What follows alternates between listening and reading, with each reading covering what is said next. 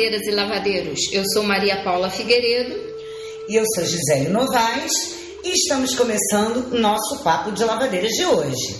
Lá vem o Brasil, descendo a ladeira. Moraes Moreira, que nos perdoe, parafraseado. Mas a gente continua descendo a ladeira mesmo. E definitivamente o Brasil perdeu o freio na descida, né, Gil? E nós brasileiros seguimos aqui na boleia desse pau de arara desenfreado, dirigido por um revezamento de motoristas treslocados, inconsequentes e sem ética alguma. Com certeza, Paula, motoristas que olham só para frente e para os companheiros de boleia, mas que jamais olham para gente, povão, sacudindo e batendo a cabeça aqui atrás. Segura aí, gente, porque os motoristas endoidaram. Motoristas, mesmo, no plural, porque não é só um, não são vários. Aliás, que já deveriam ter perdido a carteira há muito tempo, né? O Brasil foi construindo essa tradição masoquista de se colocar nas mãos de péssimos dirigentes.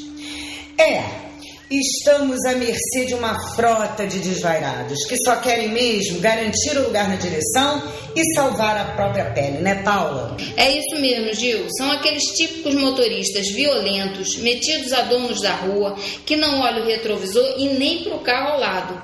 Saem atropelando as velhinhas, buzinando nos sinais, com som alto e danem-se os outros, principalmente os pobres pedestres ou nós aqui na boleia. E salve-se quem puder. Pronto. Começamos a lavar a nossa roupa de hoje. Será que vai ter rio para lavar tanta roupa? Nesse momento, Gil, como cidadãs, eu acho que a gente não pode deixar de falar e de se questionar. Prestar atenção no que a gente ouve, seja de político, seja na TV, na internet ou nas redes sociais. Parar para pensar e ver o que é coerente e o que não é. É isso aí, gente. Fica aqui o nosso alerta. A pandemia continua. A cepa nova do vírus que causou o caos em Manaus é muito contagiosa. Somos 212 milhões de habitantes e, por enquanto, menos de 10 milhões de vacinas garantidas. Não sabemos ainda ao certo como será o Plano Nacional de Vacinação, se não faltarão os insumos, da mesma maneira que faltavam, inclusive, antes dos hospitais, mesmo muito antes disso. Fora isso, lembrem, os profissionais de saúde estão exaustos e os hospitais sobrecarregados. Se cuidar na boleia deste caminhão desgovernado depende só de nós. Uso de máscaras, higiene das mãos e distanciamento social continuam sendo fundamentais. Cansados ou não desta chatice, é o que temos para hoje, gente. Se cuidar é um ato de cidadania e também de solidariedade. Lavadeira e lavadeiro que se preza respeita as indicações de quem entende, os médicos. Usa máscara, tem as mãos sempre limpas e mantém distância segura, até que tudo passe e a gente possa voltar a festejar. No nosso papo anterior, uma palavra marcou muito nossa conversa, de como a noção de coletivo é fundamental para a vida nas comunidades indígenas, assunto de nossa entrevista. E é bom resgatar um pouco disso, porque a noção de coletividade é fundamental nesse momento. Vamos aproveitar para falar disso e trazer para a vacinação. Tomar vacina, gente, quando elas realmente estiverem disponibilizadas para todos, né, Gil? Sim. Não é, não deve e não pode ser um ato individualizado ou de escolha pessoal. É social, é comunitário, é solidário.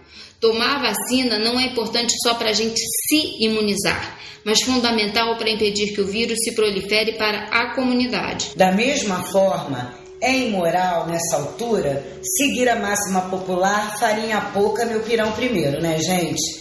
Prefeito político que fura fila deveria ser destituído por se colocar à frente do povo que deveria representar assim como aquelas médicas recém-formadas de Manaus, instituídas no dia anterior à vacinação, deveriam receber uma punição de algum órgão regulador.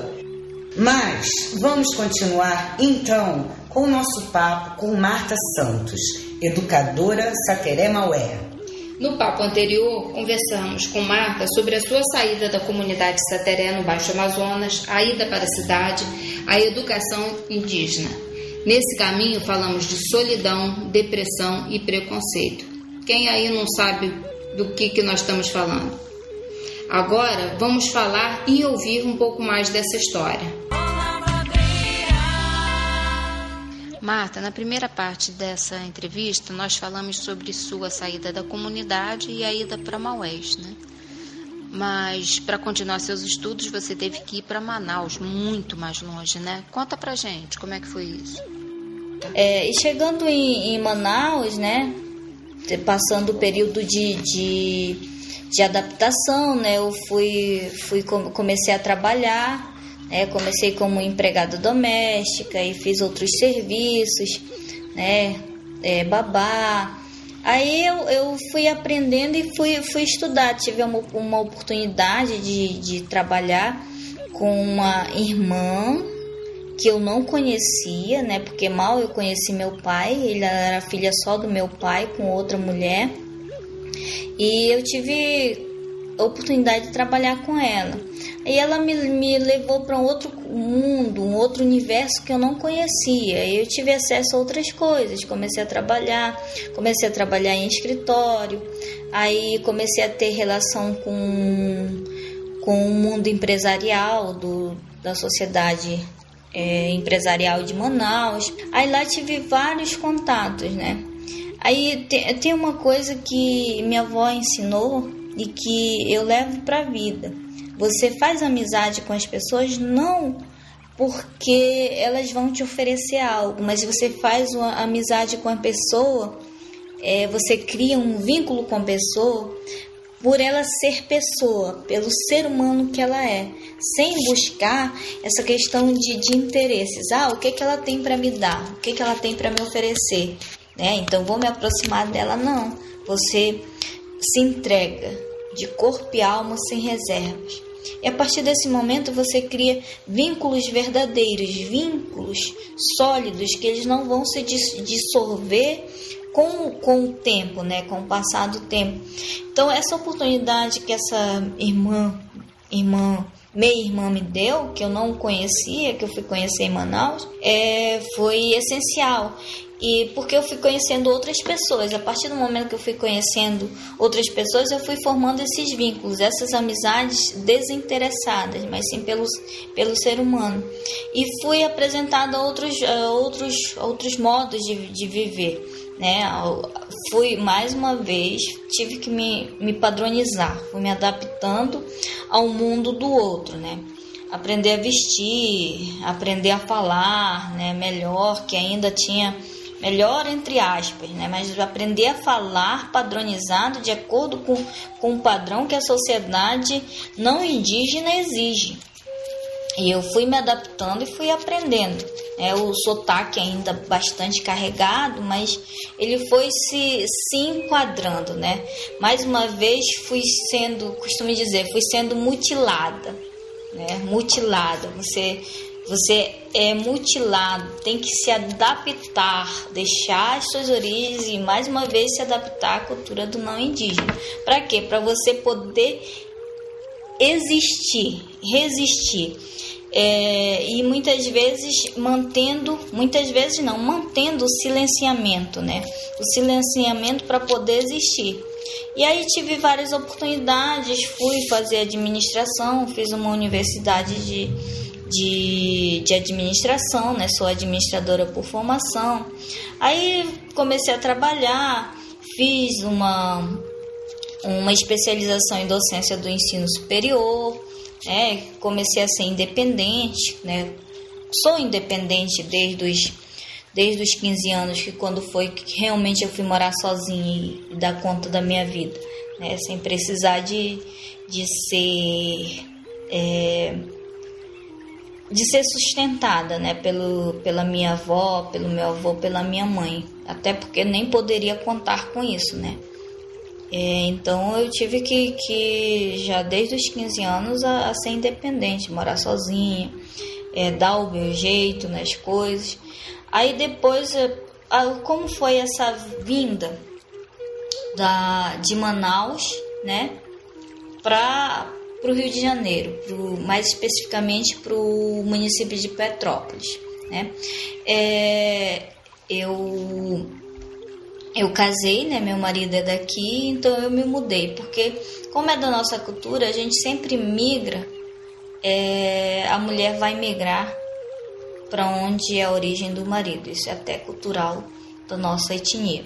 Marta, na fala dela agora, me falou uma palavra que me marcou profundamente, que é padronização. E nessa, nesse seguir da trajetória dela, quando ela veio para o Sudeste, ela fez, se, se tornou mestre em educação e fez uma pesquisa maravilhosa sobre a escola indígena. E a escola indígena já é o começo dessa padronização, dessa mutilação cultural que, que obriga os curumins e cunhatãs a se formatarem a uma escola de um padrão não, não indígena, né? Fala um pouquinho disso, Marta. Bem, é, vindo para o Sudeste, né, eu, eu casei, aí migrei, vim para o Sudeste, que meu marido é de Petrópolis, estado do Rio de Janeiro, então migrei. Vim para o Sudeste, aí chegando aqui, é, uma coisa assim, muito interessante é que foi na universidade que o silencia, aquele silenciamento é, a qual eu fui submetida, né, para se adaptar, para ser adaptável, né, ao mundo, ao mundo não indígena, é, que ele vê é, aquele orgulho de ser indígena, não, eu sou de lá, eu tenho que ser, eu tenho que ter orgulho da minha origem, né? Foi na, na universidade que eu comecei a aprender a lutar, a ter orgulho da minha origem. Uhum. Porque, independente de ser indígena e sofrer o preconceito, é, eu faço parte de uma história, né, de toda uma ancestralidade. Eu não ando só, eu tenho uma ancestralidade atrás de mim, um povo que resistiu ali por mais de 300 anos, né? Ele vem resistindo, mantendo sua cultura, apesar do, do extremo preconceito, apesar de, de, de toda essa essa essa aculturação. Na antropologia não se usa aculturação, mas aqui vamos utilizar o termo aculturação, né? Que ele te mutila mas o meu povo sempre guerreiro ali, mantendo a sua, a sua língua materna, né? Ou parte dela, é, resistindo bravamente, né? Com a sua cultura, né? Com os seus conhecimentos, com toda aquela ancestralidade. Então, a partir desse momento de estar na universidade, já no finalzinho, assim, eu comecei a, a, a me empoderar, né? O empoderamento né, de ser mulher, de ser indígena e ter orgulho de ser indígena, né? Assim, eu tenho orgulho de vir, de vir desta cultura, eu tenho orgulho de ser sateré, eu tenho orgulho né, de, de, de ser mulher indígena.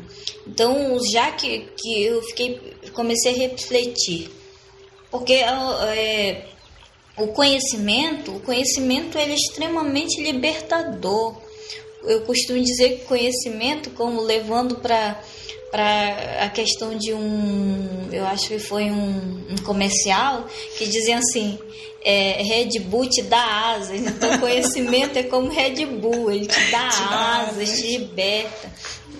Então foi a partir da, da universidade que eu comecei é, dizer não, eu sou indígena, tenho que ter orgulho de ser isso. Houve um empoderamento, né?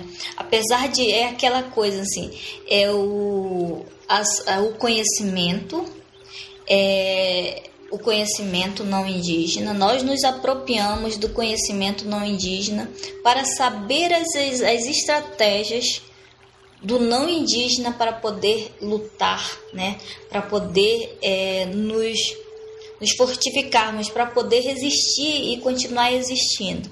Então, esse conhecimento, ele, ele transformou, ele transformou aquele silenciamento, né, de esconder a minha origem indígena para se transformar em resistência. Não, sou indígena sim, né? Ah, mas e não, quem sai da aldeia, quem sai da, da comunidade indígena, ele deixa de ser indígena? Não, não deixa ele vai ser eternamente indígena. Ele é indígena, independente do lugar onde ele esteja. Porque tem muito esse preconceito, esse estigma de dizer assim, não, indígena é só aquele que mora lá dentro da reserva indígena ou do uhum. território indígena. Não.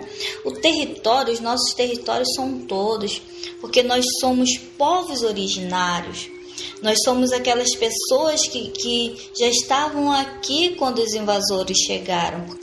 Então foi, foi na universidade né, que, que, que veio esse empoderamento por, por conta do conhecimento, que ele é libertador. Né? Então, vindo para cá, é, teve essa, essa. Já a adaptação foi, foi mais fácil, porque eu já tinha passado por todo aquele processo e, e trabalhando em Manaus eu tive a oportunidade de conhecer vários, é, vários, vários estados né, a trabalho. Então já, já foi mais mais fácil. E nesse trabalho, você me corrija se eu, se eu tiver errada, mas eu acho que o crescimento do orgulho de ser indígena está também vindo à tona, né? A partir do momento justamente dessa uh, do conhecimento maior mesmo das culturas indígenas e, e, e de, de outros indígenas que também estão se empoderando, inclusive como candidatos políticos e etc. Tal. Na fala anterior da Marta, ela me falou uma palavra que me marcou muito, que é padronização. E isso me levou a, a, a pensar na, na, pesquisa que ela fez no mestrado em educação, porque Marta é uma guerreira. Depois de tudo isso que ela passou, ela vindo para o Sudeste, ela se tornou mestre em educação e fez um trabalho maravilhoso, uma pesquisa incrível sobre as escolas na comunidade. Né? Padronização é, me chamou a atenção porque é uma padronização desde cedo, né, Marta? Porque a escola já tenta padronizar os curumins e os cunhatãs nesse pensamento que é não indígena, né? Como é que foi isso? Como fala um pouquinho dessa pesquisa, que inclusive acrescentando se transformou já em dois ou três artigos acadêmicos e num capítulo de livro acadêmico, diga-se de passagem. Bem, é, essa pesquisa ela porque toda pesquisa todo, todo toda pesquisa ela tem a ver de alguma forma com você né? Com alguma coisa que, que te, te traga algum traz uma lembrança. Por mais que ela seja científica você vai estudar aquilo que te é familiar de certa forma. E, e voltar é, voltar a estu, é, estudar e pesquisar uma escola indígena, tinha muito da, da minha infância também, né, para verificar como é que era atualmente uma escola indígena, né, se passado alguns anos, é, depois que, enquanto, quando eu era criança, se passando alguns anos, né, como que era, como que estava a escola hoje, né? Será que era a mesma escola em que eu estudei anteriormente? O que que tinha mudado depois da Constituição? De 1988. O que, que mudou, né? De fato, o que, que mudou na, na praxis? O que, que mudou? É, porque antes, por mais que, que na época que eu estudasse é, a, a lei já tinha sido promulgada, é, eu ainda estudei numa escola rural, porque não existia escola indígena né? Então lá era totalmente abolido a língua materna, não existia essa de língua materna, era o português, tinha que falar o português na escola.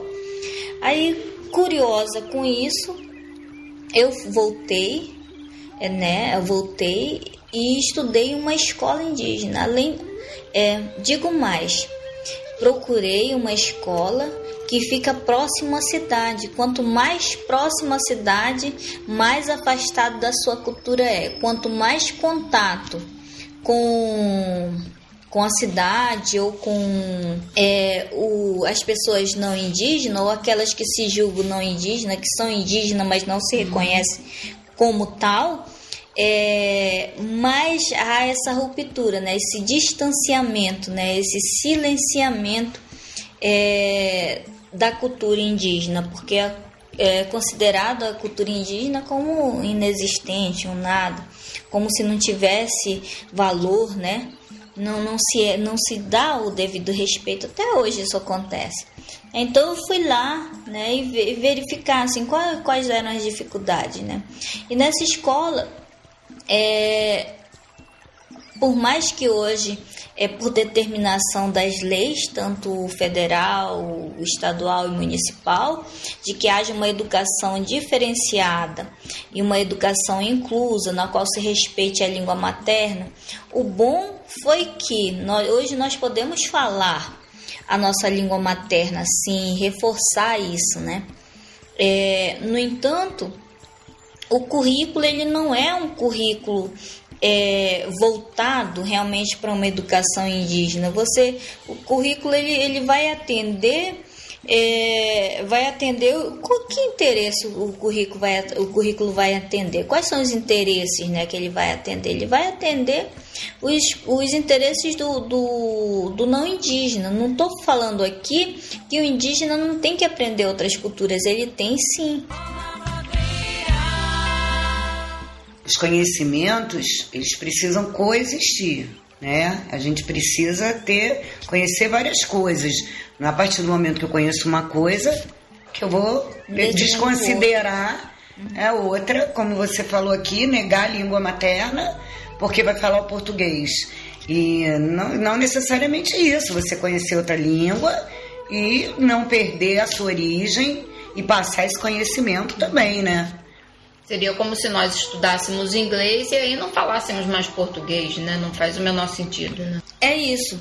E me, mesmo a questão da língua materna, esse foi uma, uma vitória, que hoje nós podemos continuar falando nossa língua materna dentro das escolas indígenas. Mas e aí, o currículo em si, né? Como que tu vai ensinar uma criança com coisas que ela não conhece? Livro didático, por exemplo, né? É, é difícil a criança aprender uma coisa que não é a realidade dela.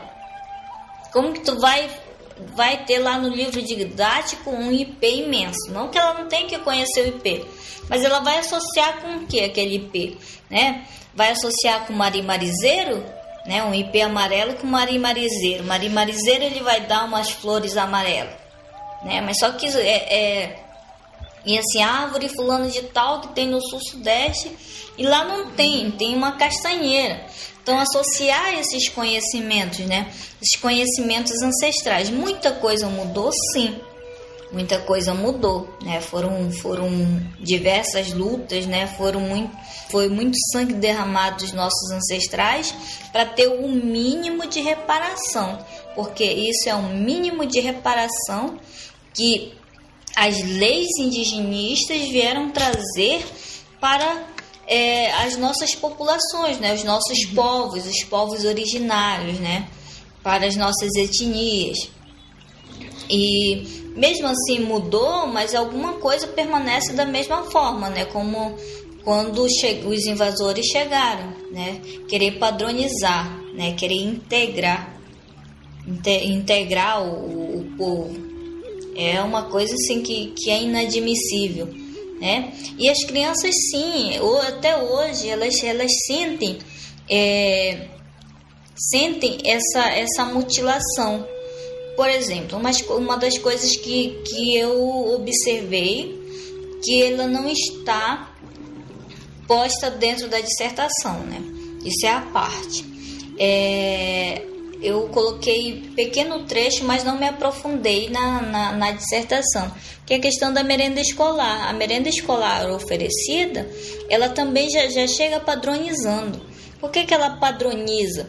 Porque as crianças elas, elas já vão comer nos seus próprios pratos, não vão comer nem nas suas cuias, né? nos seus pratos individuais né? Ela já chega padronizando. Até a forma do preparo da, da merenda é diferente, elas já não são mais preparadas naquelas panelas é, convencionais, de barro, né? Então você já começa a comer de colher, já não come mais com as suas mãos. É, então já começa aí o processo de, de, de padronização, né? Para você você ser aceito, né? Deixar a sua cultura para você ser aceito pelo outro, né? E que é uma forma muito sutil de já ir aculturando essas crianças, né? Isso. Já, já vão acostumando elas com uma cultura, uma forma de, de se portar que não é a da cultura delas. Desconstruindo dali todo é. um processo que já que elas já estão inseridas, né? E tem que desconstruir para se adaptar É. Para poder continuar existindo Sim. nessa sociedade. É um processo de, de, de continuar existindo, resistir para existir. Uhum. Uma vez você comentou comigo a história da couve-flor, você lembra? Do livro didático. Essa história é ótima. É, tanto do, da couve-flor quanto da, da pera, da uva, né? É, que, que gosto tem isso? Como é que come, né? Como é que, que uma criança vai associar? Associar essas coisas que ele nunca viu. Até o próprio professor, como é que ele vai falar de algo que ele nem conhece? Ele fica todo perdido. Uhum. Porque ele não conhece aquilo. Não tem como fazer um link, né, Marta? Isso. Não tem como não fazer tem como uma ligação. Né? E a gente não produz nenhum conhecimento quando a gente não consegue fazer um link é. com algo que realmente tem um significado pra gente, né? É um grego. A gente não vai estar entendendo nada ali. Não tem como comparar, não né? tem uma, uma comparação. Aí tem coisas assim que as crianças não entendem. Por exemplo, coloquei um episódio que aconteceu das aulas de ciência, né? As crianças não entendem como que um verme vai passar pelos pés, né? Como que vai gerar toda uma situação no organismo. Eles não conseguem entender isso, não tem sentido para eles, para gente, não. Como não teve sentido um dia para mim, não continua não tendo sentido para eles, né? Aí é, isso só vai começar a ter sentido depois de muito estudo e depois de você já ter sido totalmente mutilado, só já tá os pedaços. E nisso o professor passa a ser um mágico, né? Porque ele tem que lidar com essas duas culturas diferentes, passar o conteúdo é, sem apoio, né? Mas na verdade, quer dizer, sem apoio oficial, porque ele é super valorizado dentro da comunidade, Sim. né? É, até uma, é muito... uma coisa muito linda o carinho né, que você que tem na sua pesquisa falando do carinho que, que toda a comunidade tem pelo professor é um orgulho ser professor né? Outra questão assim muito interessante é que agora nós, nós na maioria dos nossos professores eh, dos professores dentro das, das comunidades eh, eles são indígenas né aí que já conhece a cultura, mas tem questões do, do, do que você tem que atender um currículo, né? É, de certa forma são tolhidos assim. O que eu observei também, que eu não, não pus na minha, na minha dissertação, mas foi observado, é que muitas dessas dessa educação é, entre aspas diferenciada é só no papel. Na realidade não existe, né? No fim, você tem que se adaptar a um currículo, que é um currículo para quê e para quem, né? Atendendo que interesses, né? O, lógico que, que assim, tá na cara a resposta, né? Atendendo que interesses, quais são os interesses uhum. que esse currículo vai, vai atender. Melhorou? Melhorou sim. Mas ainda tem muita coisa a ser trabalhada. Muita coisa mesmo. Nós, nós como povos originários, nós, no, através de muita luta, não vou dizer assim que, que é só uma coisa que aconteceu porque é, os nossos órgãos governamentais são bonzinhos. Não, isso é muita luta, é muito sangue derramado, né, uma ancestralidade toda, né, que que veio lutando para que nós conseguíssemos esse mínimo de reparação das nossas culturas, né, que são inúmeras. O Martin, e outra coisa, como é que foi para você voltar para a comunidade assim, porque é claro que a saída da comunidade para uma cidade grande acarretou em alguma adaptação e alguma mudança em você. E depois, na hora desse retorno, como é que foi? Bem, todo esse processo, ele é você você vai sendo mutilado, né? Você vem do processo já na época de estudar numa escola que era uma escola rural, não indígena, que você tinha que esquecer sua língua, né?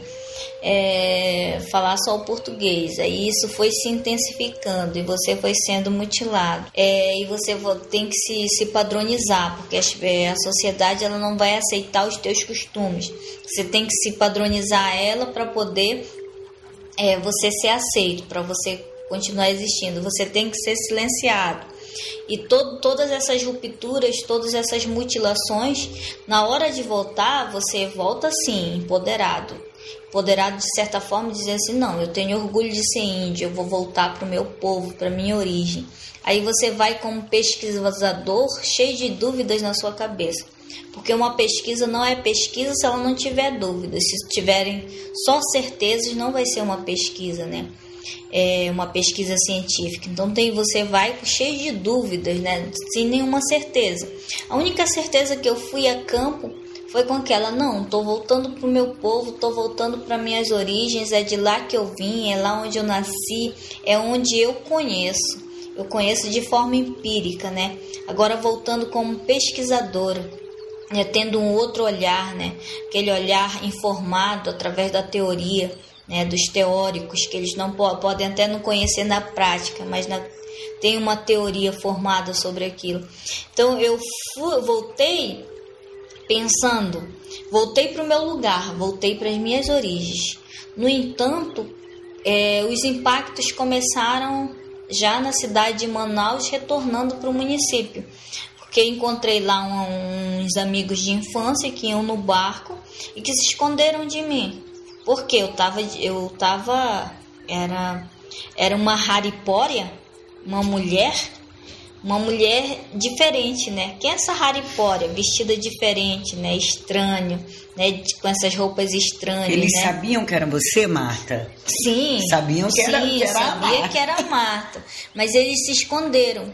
Mas a Marta já não era Era a Marta. mesma Marta, Já né? não era mais a mesma Marta. Na visão dele, a forma de vestir já era diferente. Já causou uma estranheza. já, já causou um, um- isso, um impacto, né? Aí o que, que eu vou fazer? Eu vou me esconder dela. Por que, que eu vou me esconder dela? Eu vou me esconder dela para ela não me estigmatizar. Já não me conhece mais. Ou seja, ele tá cheia de pavulagem né, na, na linguagem. Tá cheia de pavulagem. Adoro né, tá? esse termo. tá soberba, né? Então já não, já não vai, vai me menosprezar. Então até esse medo mesmo do preconceito, né? Ah, porque eu saí de lá, porque eu vim de lá de criança, eu não sou mais de lá, né? Ou então eu vou continuar escondendo que eu não sou de lá e eu rejeito essa condição, né? Essa, eu, eu rejeito é, me identificar como indígena. É, na visão deles, é, é, na visão é, de muitos parentes, isso é normal.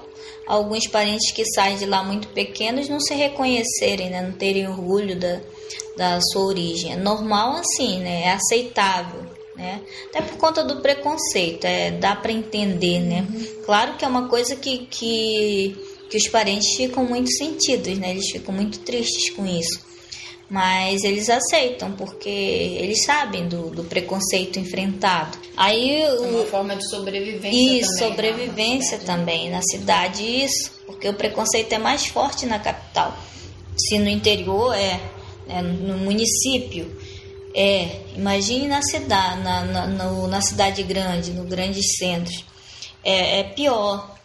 Você, é, você não é nem olhado. Se lá no município você é olhado por cima do ombro, na cidade grande, no, na capital, visto, você não é né, nem Marta? visto. Você, além de ser silenciado, você é invisível. Né? Tem esse agravante da invisibilidade. Aí o, esse esse amigo né, de infância é, se escondeu. Aí eu vi, olhei, tava diferente. Eu disse: Ah, isso aqui é Fulano. Aí eu fui atrás dele.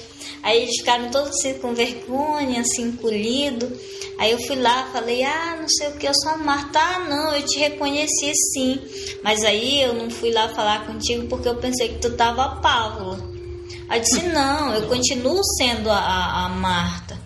Disse, pois é, que bom, né? Aí lembrou da época da nossa infância, né? Que a gente pulava na água e, e lá pelo meio do mar, mar e marizal. Aí foi outra coisa. Aí no final ele me relatou o seguinte, né? Ele e ela, né? Eram, eram dois e, é, e os filhos, uma criança. Aí disse assim: Ah, pô, que bom. Tu é a mesma Marta, aquela Marta que pulava com a gente lá no Mar, mar, mar, marizal. Tu não mudou nada. Pois é, eu sou a mesma pessoa. Então você já vai sentindo o impacto, né? Que, que realmente é, todo esse processo ele vai te mutilando. Você é de lá, conhece todos os costumes, sabe que você é de lá, tem certeza disso, mas eles já não te veem. Mas como faz, é, que faz parte do grupo, né? Até por várias questões, né? A, a pele morena já não tem mais, porque não pega o sol, né? Então a pele branqueou. Aí se não pega o sol constante, porque lá é, tem muito sol, né? Sol o ano inteiro, aí essa pele mais branca. Aí você já, já começa por aí. Aí a, a, vestimenta, você já está vestido diferente. A forma de falar, você tenta voltar, mas só que já não é mais a mesma. A forma de falar já é diferente, né? Já não está mais tão arrastada. É, e tu, tudo isso, e os impactos foram acontecendo. Aí quando cheguei na, na, na comunidade, que pesquisada, na cidade, é, houve um impacto. Você já, já é visto diferente, já é visto como uma pesquisadora. Aí mais uma coisa que continua muito presente é esse preconceito. Cheguei na secretaria, na secretaria de educação, né, para ser autorizada a minha pesquisa, o secretário assinar e tudo. Aí tinha os dois, os dois parentes vindo de comunidades bem distantes. Aí estavam sentados lá, já estavam lá. Cheguei, Aí eu abracei o parente, o parente ficou todo acanhadinho. Aí olhou para mim assim, mas não falou nada, só riu. Mas eu sabia que ele não estava me reconhecendo, né? Aí eu falei com ele e ficou acanhado também porque o, a secretária, é, as pessoas que estavam ao redor, que não eram da, das comunidades indígenas, me olharam assim, porque assim são sempre meio que barrados, né? Tem aquela aquela repulsa, aquela, aquele preconceito. Aí abracei, tirei foto, aí a moça, né, chegou, a recepcionista disse assim, ah, pode entrar. Eu disse, não, ele chegou primeiro, atende ele primeiro, atende o parente, que ele veio de longe, né. Aí não sei como, quais foram as condições que ele chegou lá, né? E eu ia ser atendido primeiro, não. Aí me olhou assim, a mulher tá maluca, dando a vez pra ela, pra esse caboclo que vem, né? Pra esse indígena que vem lá do lá da comunidade. Assim, o cara que eu, pelo, assim, ela não verbalizou, né? Mas sua, sua expressão denunciou. Aí, aí você, você vê, né? Assim, ele, aí, assim, os parentes aí já se sentem assim acolhidos, né? Poxa, tem uma de nós, já se sentem empoderados. É, ela está é conosco. Né, Marta? É, ela está conosco, né? Aí, assim, já, já mas chegando para pesquisar foi muito interessante. Eles fizeram um teste de aceitação, porque eu ia chegar lá, lá na, na comunidade, dizer assim, não, eu sou sateré. Às vezes ficam desconfiados, não falam nada, mas você sabe os gestos, né? Você não esquece é, os gestos corporais que você viveu desde que nasceu. Aí, assim, aí falavam na língua, aí para eu não entender. aí eu disse, eu disse, hum... aí começavam a rir, né? Eu disse, tô sabendo que tá falando de mim aí. eu sabia, porque eu entendia, eu disse, não sei falar a língua, sei falar só um pouco. Mas eu, mas eu entendo tudo que vocês estão falando. Aí eles não, não, não satisfeitos né, com o que eu falei, começavam a rir, a fazer algumas, algumas perguntas. Né? Passei pelos testes de aceitação.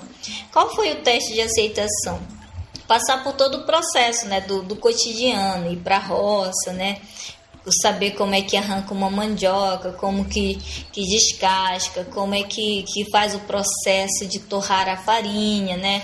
É, aí fui passando pelo teste de aceitação.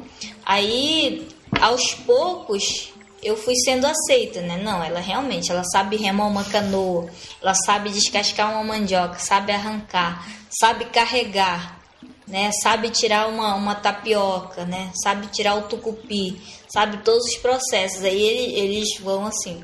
Você chega, você é sempre muito bem recebido, por mais que, que você não seja parte. Mas é, você é sempre muito bem recebido, todos vêm, né? Fazem uma festa, vêm, te aceitam, né? Fazem comida, porque o ato de comer é, é um ato festivo, né? Um ato de, de, de estar junto, de aceitação também. Aí os comentários surgem, né, na língua, quando surgiram. Ah, e como foi o dia de fulano na roça? Disse, não, ela sabe. Aí a partir desse momento que, que houve essa comunicação para todos, né? A primeira roça que eu fui visitar foi do Tuiçá, né? Tuiçá, o que é Tuiçá? Na língua sateré, Tuiçá é o, o Tuxaua, é o líder da comunidade. Aí fui na roça do Tuiçá e todos é, se reuniram na casa, na casa onde eu estava, onde eu fiquei. É, a princípio, né? Porque eu fiquei em várias casas. É, a princípio, é, aí foram saber qual foi o meu desempenho. É assim fui sendo aceita. Foram te dando nota.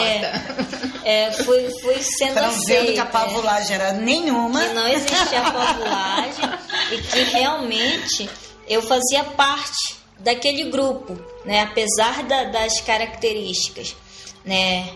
Apesar da, da, da, da pele já, já que não pegava, pegava mais sol, é, apesar da, da, da, forma de vestir já sendo diferente, a fala é diferente, mas permane eu sabia todos os ritos, né? Porque vivia ali. A essência tá a aqui, essência, né, é, tá aqui. Então eu sei de, de todos os processos.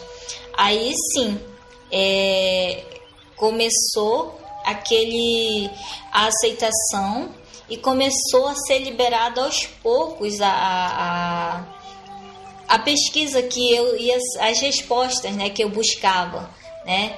É, começou a, a, assim a surgir, porque assim é, não é não a, a cultura indígena não se dá tanto se dá sim na, na forma oral, né? Os conhecimentos são transmitidos de forma oral, mas tem coisas que você não precisa falar, são os gestos, é um olhar, né?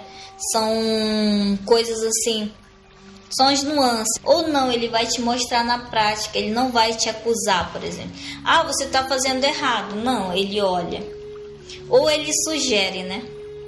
você está fazendo. Uma delicadeza no isso. trato, né? Ou, ou ele sugere, ó, eu acho que isso não é assim, eu acho. Uhum. Mas na realidade, ele está falando que não é daquele jeito pra você. Ele até tem esse conhecimento, é. mas vai te fazer né, ter essa mudança de uma outra forma. Isso. Como a Paula falou, com delicadeza, né? É. É, você falou, Marta, dessa, dessa transmissão do conhecimento de forma oral, né? E isso me fez pensar é, na verdade me faz sempre pensar cada vez que eu ouço uma notícia triste nesse momento de que a, que a gente está passando por essa perda através da Covid e que nós estamos perdendo tanto, tantos dos nossos idosos e eu também acompanho a perda dos povos originários que estão perdendo que no caso não são só os idosos, mas são as bibliotecas vivas né, de, de, das culturas indígenas. É, como é que vocês você vê isso? Como é que você está sentindo esse momento? Assim, é, é, é, um, acho que uma, um outro fator que a gente tem que aprender com, com os povos originários, né? Essa valorização não só do, do que é coletivo, mas a valorização do que do, dos idosos, né? Da sabedoria dos idosos, da sabedoria daquele que já tem uma longa experiência, que já viveu aquilo tudo, né? Bem, é, essa questão da, da, da Covid é algo muito sério, né? Principalmente para nós, os povos originários, né? É, porque está, está morrendo, está se indo os nossos velhos, né? Falar a palavra velho é, não é uma palavra para nós pejorativa. Os nossos velhos são os nossos sábios. Os nossos velhos, eles são é, os sábios da aldeia são os, os, guerreiros, as guerreiras que Tupana concedeu a sabedoria pelos seus anos de existência. Então, um idoso que se vai é conhecimentos que se vai com ele, né? Conhecimentos que, que muitas vezes, quando ele não é todo repassado, ele se acaba ali, porque a nossa cultura é muito oral também, tem muito de oralidade, né? Os conhecimentos uhum. dos mais antigos são passados de forma verbal e na, na praxis, né? Os nossos idosos são respeitados. Eles estão ali, é, são respeitados tanto quanto o, o Tuissal, o líder da, da comunidade, são respeitados como é, o parteiro, né? Como a parteira, como o puxador de ossos, como o pajé, que o, o, o pajé é, tem muito esse estigma também, né? Das pagelanças, né? Que pagelança, ah, porque aí vem a questão religiosa, pagelança não é de Deus, né? Deus na nossa língua é tupana. Né? Então a gente tem muito essa, essa, relação com o antigo, que esses saberes são repassados. É, e se é consultado os anciões, né? é ali que está o conhecimento, ele que sabe, detém essa, toda essa esse conhecimento que Tupana concedeu pelos seus anos de vida, né, por ele ter vivido bastante ela. E morrendo esses idosos, muitas vezes são conhecimentos que não são repassados. Morre uma parte da nossa cultura. E essa pandemia atingiu em cheio os povos originários, principalmente os povos originários que são mais vulneráveis, né? É, e muitos dos, dos nossos grandes líderes se foram né? Quantos líderes nós foram perdidos, né? É, e é uma situação assim que muito triste, muito triste porque são conhecimentos que se foram, conhecimentos que às vezes ele, esses conhecimentos ele, ele, eles são não tem como resgatar mais, né? Se ele não foi repassado, não tem como resgatar.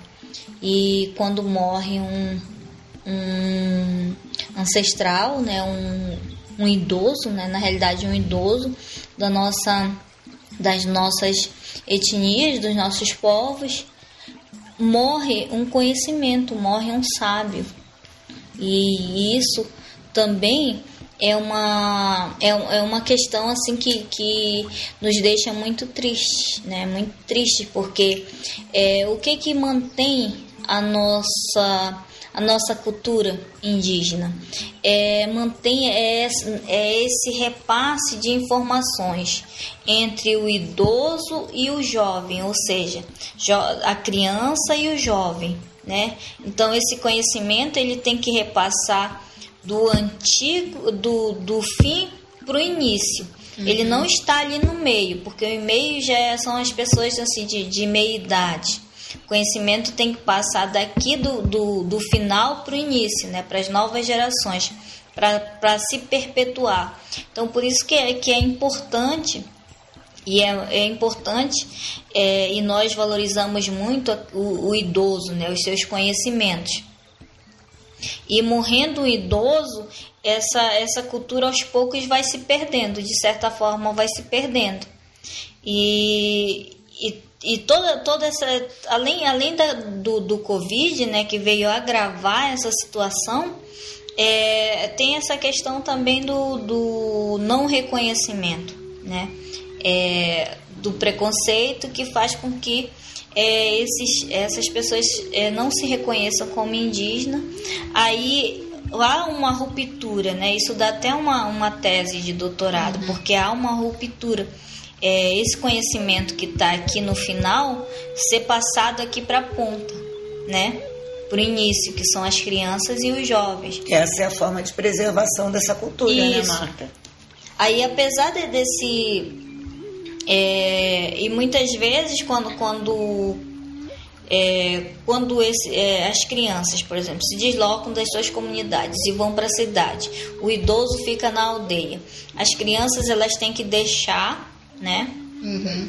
Deixar essa cultura e se adaptar a outra. Ou seja, ela não vai ter contato com aquele idoso. Quebrou que é aquele, o elo, né? Quebrou, o elo. Isso mesmo. Né? E outra, ela na cidade ela passa a desvalorizar a própria a cultura. A própria né? cultura, mas não porque ela quer, né? É porque ela para ela poder continuar existindo. É, já mudou muito, mudou, né?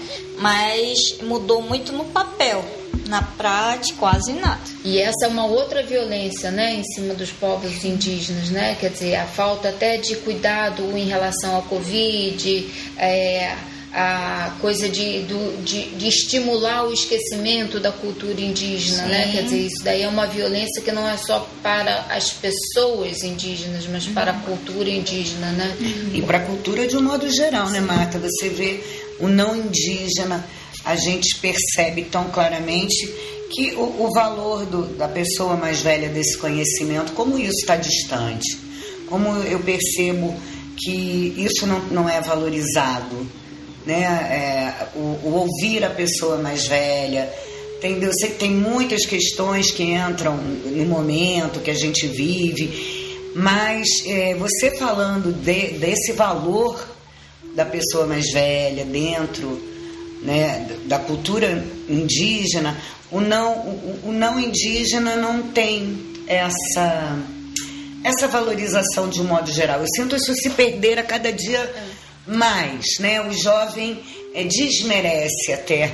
Na, na né? verdade, eu acho que é até o contrário, né? Se, é, eu acho que é o contrário. o jovem que, na é, verdade, ainda não adquiriu não teve essa vivência, né? Porque tem coisas que por mais que se estude, por mais que você tenha muito conhecimento, muitas fontes para pesquisar, só a experiência vai te dar. Né? Não tem uhum. jeito, é a caminhada, é o, é o, tamanho do caminho que você trilhou. Isso realmente eu acho, Paulo, que a gente vive numa contramão. Sim, ainda mais agora com a tecnologia, quer dizer, cada vez mais o que é jovem, rápido. Rápido, dá aquela né? sensação de opa, eu sei é, muito, eu sei tudo. É né? Isso é perigoso demais, né? É, na verdade é um empobrecimento, né? É um empobrecimento, empobrecimento de tudo, né? Marta, eu só posso dizer que nós estamos extremamente orgulhosas de ter você com a gente aqui, principalmente nesse nossa, nessa nossa estreia desse canal. E estamos, estamos emocionadas eu acho que esse papo pode se desdobrar em vários outros, porque ainda faltaram outros N assuntos para a gente discorrer aqui sobre, inclusive, é, o rio, né, a, a, importância da floresta e etc e tal, mas eu, como já está muito longo esse papo, a gente vai parar por aqui, mas a gente vai te convidar novamente para desenvolver outros outros aspectos aí de, né, da sua vivência, da sua cultura e etc e tal. Mas eu queria que você falasse agora um pouquinho assim para a gente encerrar é, um pouquinho dessa coisa da, do ser mulher e ser indígena, principalmente você que conquistou a duras penas, de forma muito árdua, sofrida, você conquistou e tomou posse da sua própria fala. E queria que você falasse um pouquinho disso para a gente encerrar e se você pudesse nos brindar com uma despedida em Sataré. Bem, é, é a questão de ser mulher, né? A, como nós vivemos numa sociedade é, patriarcal, né? A sociedade brasileira é patriarcal e machista, é, já, já tem um, uma, dupla, uma dupla luta ali, ser mulher, né? Que uhum. já é um, é um marcador, né? Um uhum. marcador social da diferença e das... Será que podemos falar subalternidade? Sim, acho que sim, né? Não sei se podemos é. falar, né? Mas nós, nós, lógico que nós, nós conquistamos muito espaço, mas ser mulher e ter um agravante, ser indígena, é mais difícil. Né? Nessa sociedade em que, que vivemos, essa sociedade patriarcal e machista. E, mas é um, algo muito interessante, porque na, na cultura é, e na na cultura sateremaué, né? A mulher é o centro de tudo, né? É da mulher que vem a origem, né? Quem que deu origem aos sateré na nossa na nossa cosmovisão? Quem deu origem ao, ao universo, ao mundo? Foi a mulher, né? E todos os rituais, como por exemplo nosso principal ritual de passagem, é o ritual da tucandeira, também se faz uma referência à mulher né? E quem é que faz o ritual do sapó, né? Que o ritual sagrado do Guaraná se tem que, que tomar todos os dias antes de começar todas as atividades é a mulher, né? Ela que, que começa, né? Rala na cuia.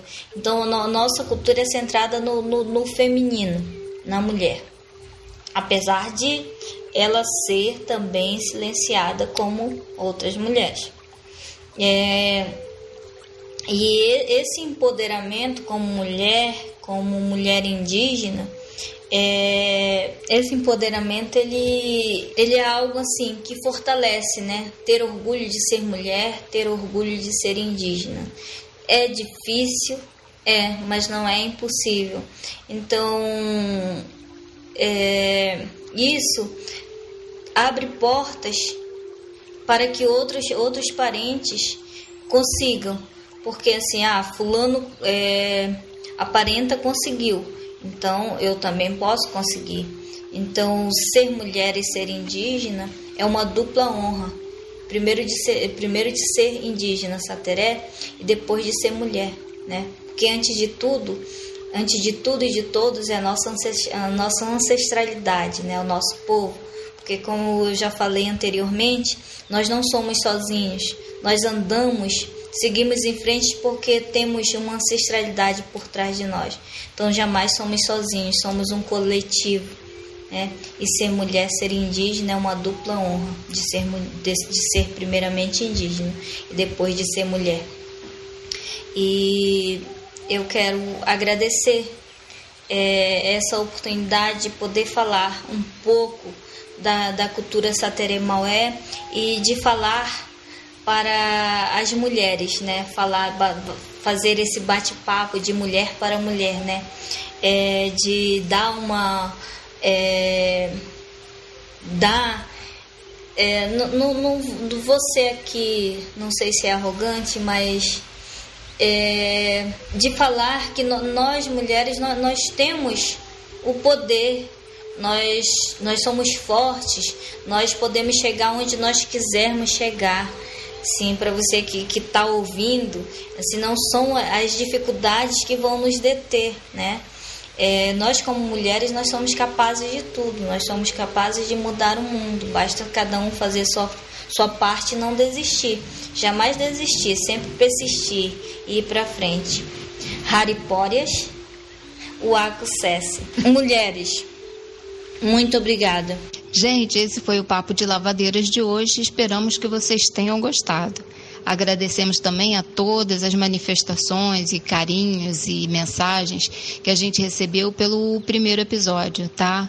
Muito obrigada a todos vocês. Ah, e a gente também não pode deixar de agradecer ao nosso lavadeiro de plantão, Lincoln Novaes, que é o responsável por toda a nossa parte de som e de criação aqui do Papo de Lavadeiras. E Gil, a gente também está esperando a galera no Facebook e no Instagram, né? Papo de Lavadeiras. É isso aí, pessoal. Esperamos vocês no Facebook, no Instagram e toda quinta-feira um episódio novo do Papo de Lavadeiras. Até!